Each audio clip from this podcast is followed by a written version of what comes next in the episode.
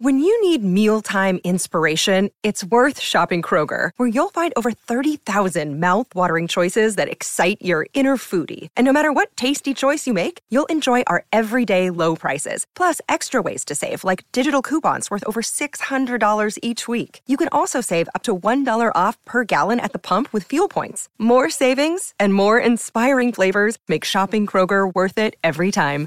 Kroger, fresh for everyone. Fuel restrictions apply.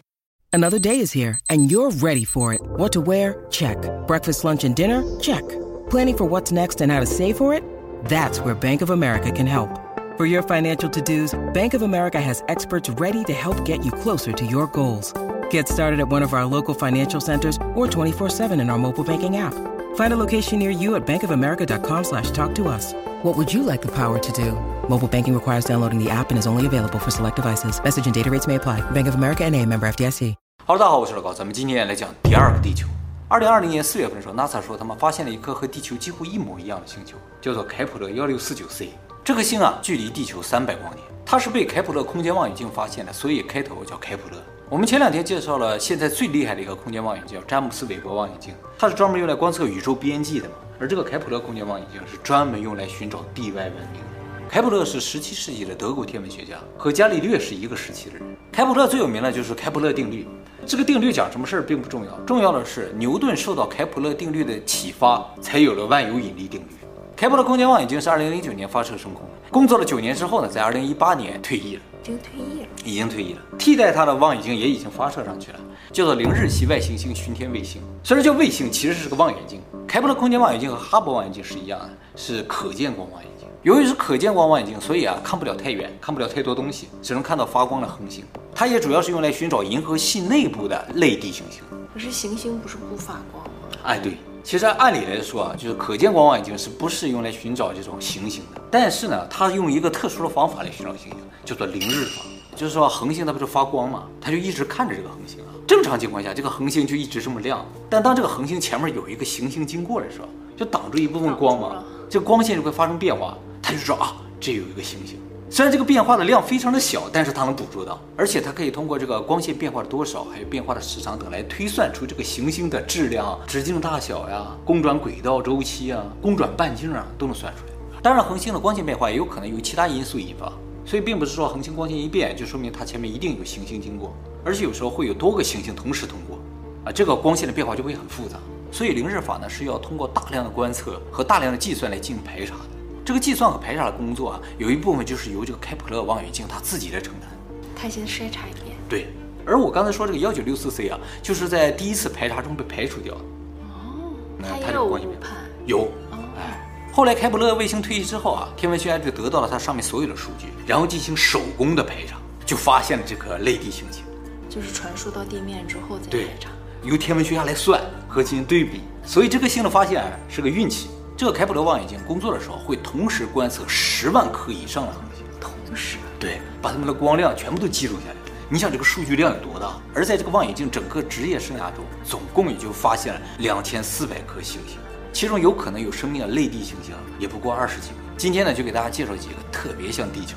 第一个呢，就是我们刚才说这个幺六四九 c。二零二零年发现它的时候，NASA 说它是目前为止最像地球的一个。它的大小呢是地球的一点零六倍，几乎一模一样的。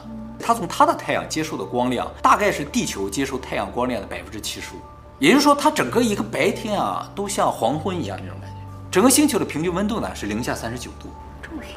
其实不冷，因为这个平均温度啊是根据它的光照量单纯计算出来的，没有考虑大气啊、反射啊、温室效应，这都排除了。它有大气层吗？不知道啊，要有的话，它这个温度肯定比这高。同样是按照这个方法计算的话，地球的平均温度啊是零下十八度。你是不是就觉得这个零下三十九度没有很冷了？很冷啊。而因为有了大气层存在呢，地球的实测的平均温度呢是零上十五度左右，也就是说算出来的值和实际温度差了三十三度。而这个星球上如果有大气加三十三度的话，那就靠近零度左右了，非常适宜生存，比地球凉爽很多，是这种感觉。那它那边也有热带、寒带是吧？肯定也有啊，接受光照多的地方和少的地方。那它的寒带不会更冷？会奇冷无比。但是至少它上面能有居住的地方，不像月球上面一点能住的地方都没有，所以可以说它的温度和地球也没有差太多了。从整个宇宙来看啊，这种温度差就属于基本上没差。你想，其他星球是动辄几百度、几千度的，是吧？如果它的温度在这个水平的话，就说明它上面很有可能有液态的水。水这个东西，其实在宇宙里并不罕见。我们现在很多星球上都发现了水，但是液态的水就没有发现了。要么是以气态，就水蒸气特别热；要么呢，就是以固态，都冻在星球上。只有温度在零度附近，或者像地球这种环境啊，它才可能有液态的水。从这个角度来说，幺六四九 C 的这个温度就属于特别难得了。它所在的位置呢，也在它的恒星的视距带上。顺便说一下啊，从严格意义上来说，整个太阳系里边在视距带上的星球只有两个，就是地球和月球。火星呢，并不在视距带上啊，所以它的环境有可能比火星要好。当然了，前提是它上面真的有大气。如果没有大气啊，它有可能就跟月球似的，即使在视距带上，也有可能白天两百多度，晚上零下两百多度，一平均零下三十九度，这就没有意义了。而且目前还知道一个情况，就是它的公转的轨道内部还有一个岩石星球，跟它差不多大。哎，这个情况也跟地球差不多。地球里边不有个金星吗？跟地球差不多大，这个情况是完全一样的。它里边这个岩石星球啊，对它的轨道稳定起到非常大的作用。轨道越稳定的话，它上面就越可能有生命。以上呢就是它非常类似地球的极点。不过呢，关于开普勒幺六四九 c 啊，现在大部分情况还是不清楚的，有待进一步的观察。好，除了这个幺六四九 c 之外，NASA 也发现了其他的一些类地行星，比如说开普勒四三八 b，这是二零一五年一月六号发现的啊，距离地球四百七十光年，比刚才的稍微远一点。它的地球相似指数啊达到零点八八，这个地球相似指数啊是用来衡量一个星和地球有多相似的这么一个指数，主要是用半径密度、逃逸速度、表面温度再配以权重计算得来。这个指数呢会落在零到一之间，越靠近一越像地球。那么目前发现宇宙界的行星和地球像不像呢？看这个图就差不多知道，越靠近中心越像。你会发现啊，像的特别少，大部分都不像，就是百分之九十以上的几乎都没有。所以零点八八是目前确认类地行星中最高的，被称作地球双胞胎的金星也只有零点七八。哦，那零点八八很高，相当高了。这个四三八 b 啊，也是个岩石星球啊，比地球大百分之十二。它围绕着一个红矮星近距离旋转，有多近啊？大概是水星距离太阳距离的一半。但是由于它这个红矮星啊特别微弱，发射光并不强烈，所以它表面上温度啊并不高。它也在这颗红矮星的视距带上。经过计算，它的表面平均温度啊是零上三度左右，极有可能有液态水。所以在二零一五年刚一发现这个行星的时候，NASA 认为它是当时最适于生命生存的一颗行星。其实目前寻找适宜生命生存的行星啊，有几个条件，其中最重要的就是要有液态水，而且水不能少，最好是像海洋那种感觉。但是很遗憾的是，这个行星发现了十个月之后，也就是二零一五年的十一月份，研究小组发现啊，这个行星可能上面不会有生命。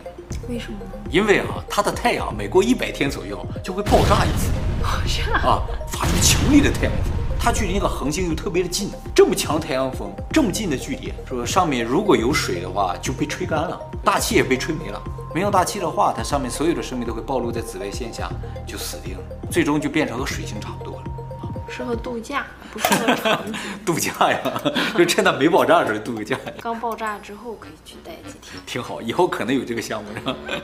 其实还有一种可能性，能够让它上面还是适合居住的，就即使有这么强烈的爆炸，就是它有非常强的磁场。如果有磁场的话，那个太阳风就吹不进来，上面的大气啊、水就不会被吹干，上面仍然有可能有生命的存在。下一个比邻星 B，这是距离我们最近的一个类地行星，距离只有四点二光年。刚才都几百光年，这四点二光年，如果以后实现了光速飞行的话，四点二年就到了，真的可以旅游。二零一六年八月份，欧洲南方天文台宣布说，在比邻星的周围发现了一颗类地行星，命名为比邻星 B。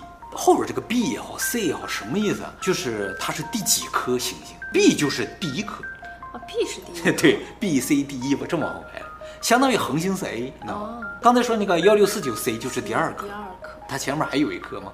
这个比邻星 B 呢，比地球大百分之三十，地球相似指数达到零点八七。这个星呢，也在比邻星的视距带上。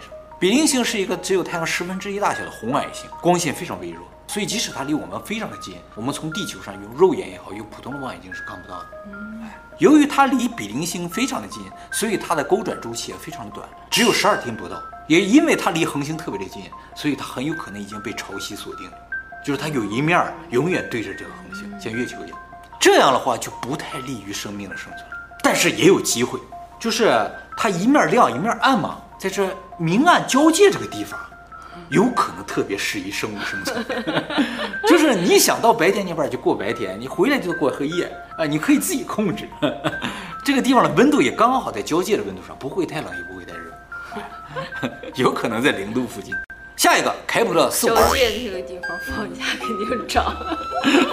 这那有房子吗？下一个开普勒四五二 b，它就是开普勒四五二这个恒星的第一个卫星啊，不是卫星了，行星。这是 NASA 二零一五年发现啊，距离地球一千四百光年，和地球的相似指数达到了零点八四。它的半径呢是地球的一点六倍，比地球大一些。地表的重力呢也是地球两倍。所以我在这颗星上体重呢，大概应该是一百五十公斤。会老得很快吧？应该会老得很快啊。所以在这个星上，我估计我们是爬行动物。它的太阳比我们的太阳也稍微大一点点，公转轨道呢略大于地球，一年三百八十五天。推测它的地表平均温度呢是零下十二度。如果上面有大气的话，就像地球这样大气，它的温度呢就应该是零上二十度左右。由于它的环境太适合生存，所以自从发现这个星啊，SET 计划就盯上它了，就是专门探索地外文明那个计划啊，就一直用艾伦望远镜阵呢来观测这个星，试图从它上面接受到非自然的无线电信号。就是它的环境太好了，很有可能有高智慧的生命，那它就有可能发出无线电信号，它就天天盯着呢，出来一点无线信号，我们就能抓到。此外，刚刚发射升空的詹姆斯韦伯望远镜也有计划对它进行更加准确的观测。但是泼盆冷水啊！这颗星呢，距离我们一千四百光年，也就是说，它上面就算是有无线电信号，发出个 “hello”，我们接收到它也需要一千四百年。我们把这个信息还回去，“hello”，也需要一千四百年，所以基本上不能够沟通。我们目前最快的飞行器啊，就是航海家号嘛，每秒十七公里，以这个速度从地球想要飞到它上面，需要两千五百万年，所以去啊也是没有可能的。即使它和我们那么像，环境那么好，我们可不可以人造一个地球呀？哦。那么远找到了又去不了，也是啊，那就可以改造一个，完全造一个新的有点难，改造一个呗，就把那个金星或者是火星改造一下，这 这么简单？对，从明天开始。好，下两个凯普勒六十二 E 和六十二 F，这是在同一个星系里的两颗行星，都类地，这多？距离地球一千两百光年，也很远啊。六十二 E 的半径大概是地球的一点六倍，六十二 F 呢是地球的一点四倍，都是岩石星球。目前发现啊，这开普勒六十二星系中啊，总共有五颗行星，里边有四颗都和地球差不多大，其中 E 和 F 呢在视距带上。推测啊，六十二 E 的表面平均温度呢是零下三度，F 呢是零下六十五度，所以相对于 F 啊，E 更适合生存。根据模型推测啊，这两个星球上很有可能有大面积的海洋，甚至这个 F 有可能整个被海洋覆盖。所以如果有生命的话，应该都是水系生命。而且现在通过探测，基本上确定六十二亿上面是有比较厚的云层。也就有大气，所以它的表面温度会非常适合生命诞生，又有那么多的水。六十二亿的地球相似指数达到零点八三，而六十二 F 呢是零点六九，零点六九感觉不高，但是这已经比火星高了。火星呢是零点六六。大家注意啊，这六十二亿也好，六十二 F 都比地球大一点点，但又不会大太多。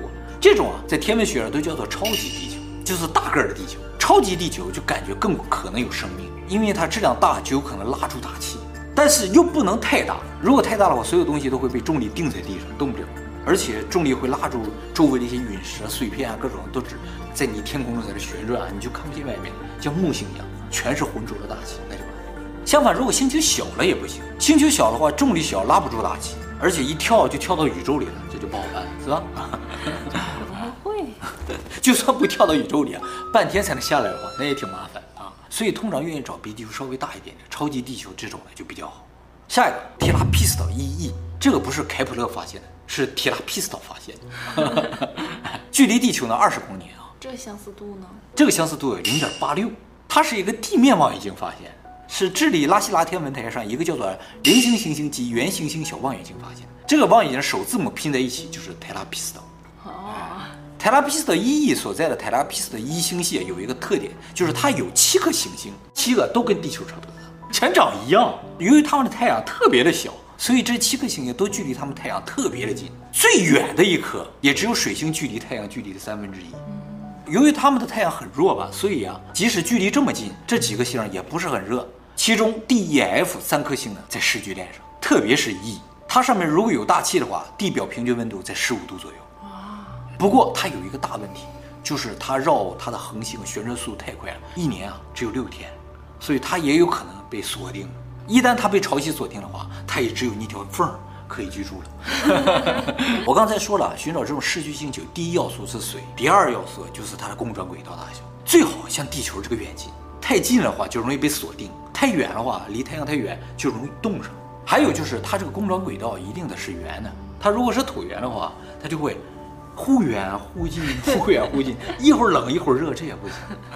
不是椭圆的吗？就是不要那么椭啊，一般椭还是可以。好，最后介绍一个非常特别啊，就是目前发现和地球相似指数最高的一颗星。我刚才说零点八八最高啊，这个其实是最高，但是还没确定。它和地球相似指数是零点九八。这真的是地球的克隆啊！啊，长得也很像啊。这个是想象图哦，还没确定。要确定真长这样，那就是地球的平行宇宙了。这颗星呢，也是开普勒望远镜发现的。那它不是开普勒打头的呀？哎，你注意到关键了啊！它的名字叫 KOI 四八七八点零一啊，因为它没确定。哦。它确定了之后，就会变成开普勒四八七八 b。哦。哎，是这样一种感觉啊。它和地球有多像啊？首先啊。它的太阳就和我们的太阳几乎一样，亮度也差不多，大小也差不多。其次啊，它的半径和地球的半径几乎一样大，一点零四倍，稍微大一点点都看不出来。它距离太阳的距离和我们距离太阳的距离也几乎一样远。那它距离我们多远呀？一千零七十五光年，有点远啊。所以呢，它从它太阳上接受的光亮和我们从我们太阳上接受的光亮几乎也是一样。就在它上面生活啊，跟在地球上没有太大区别。它的地表平均温度零下十五度。地球零下十八，几乎就是一样的。结合这所有的数据一算，相似度呢就达到惊人的百分之九十八。但是它的数据目前没有确定，需要进行人工确定了之后，NASA 宣布啊，这就是另一个地球了，那才证明它是第二个地球。好，我刚才给大家介绍一些类地行星啊，都是从这个行星本身出发，介绍它有多么像地球。但其实星球本身是否适居啊，还有很多外部的条件需要考虑啊，比如说太阳的寿命，就说你的环境再好，再像地球。如果你的太阳寿命太短，没几天就爆炸的话，那你上面也不会诞生生命。必须是能够稳定存在几十亿年甚至几百亿年这种恒星为最好。还有呢，就是要有一个合适的卫星，就像月亮一样。哎，我刚才都是说这个星长什么长什么样，它周围如果没有一个好的月亮也不行。月亮对地球生命的诞生起到至关重要的作用啊，因为月亮的引力呢拉住了地球，让地球的自转速度变慢。如果这个星自转速度太快的话，上面就会暴风，不适宜生命的诞生。而且由于月球潮汐力作用啊，让地球内部的铁水流动起来啊，于是才有了地磁，让大气免于被太阳风吹散。就是说，要想有生命的星啊，必须有一个热的内核，就是它本身都是活着的。像月亮啊、火星这种已经冷却的星球，上面就不可能有生命了。所以考虑到这些外部条件啊，你就会觉得我们刚才介绍这些类地行星，不管它有多么像地球，它也只是像而已。想要成为第二个地球还是很难。其实开普勒望远镜这个探索计划开始之前啊，天文学家普遍比较乐观，就说我们想找一个类似地球的行星啊，应该不难。毕竟啊，我们银河系里就有两千亿颗恒星，每个恒星周围都可能有几个行星，也就是说，银河系里边就有可能有上兆个行星。从这上兆个行星找一个和地球差不多的，有很难吗？现在经过了九年，天文学家普遍认为几乎没有可能。所以地球啊，很有可能就是这宇宙里独一无二的存在，就是它想满足这些条件真太难了。我们也有可能是这个宇宙中独一无二的存在，只是我们适合地球，那其他生命体适合？不是，现在问题是说啊，其他生命体存不在放一边儿，这么多星，我想找一个跟我差不多的，就这么难。大家都是球吗？按理来说，上兆个球想找两个差不多一样的，应该不难啊，怎么现在就觉得这么难呢？就就是说，地心也是热的，周围还有个月亮的。你想想，凯普勒盯着十万颗星，看了九年呢，找出两千四百个差不多的，一挑完剩个几个，再一捋就没有了，都不是那么像，都有问题。所以各位啊，真的是这个宇宙中独一无二的存在！不是独一无二，地球里面的独一无二。地球上有可能有和你长得一模一样的人。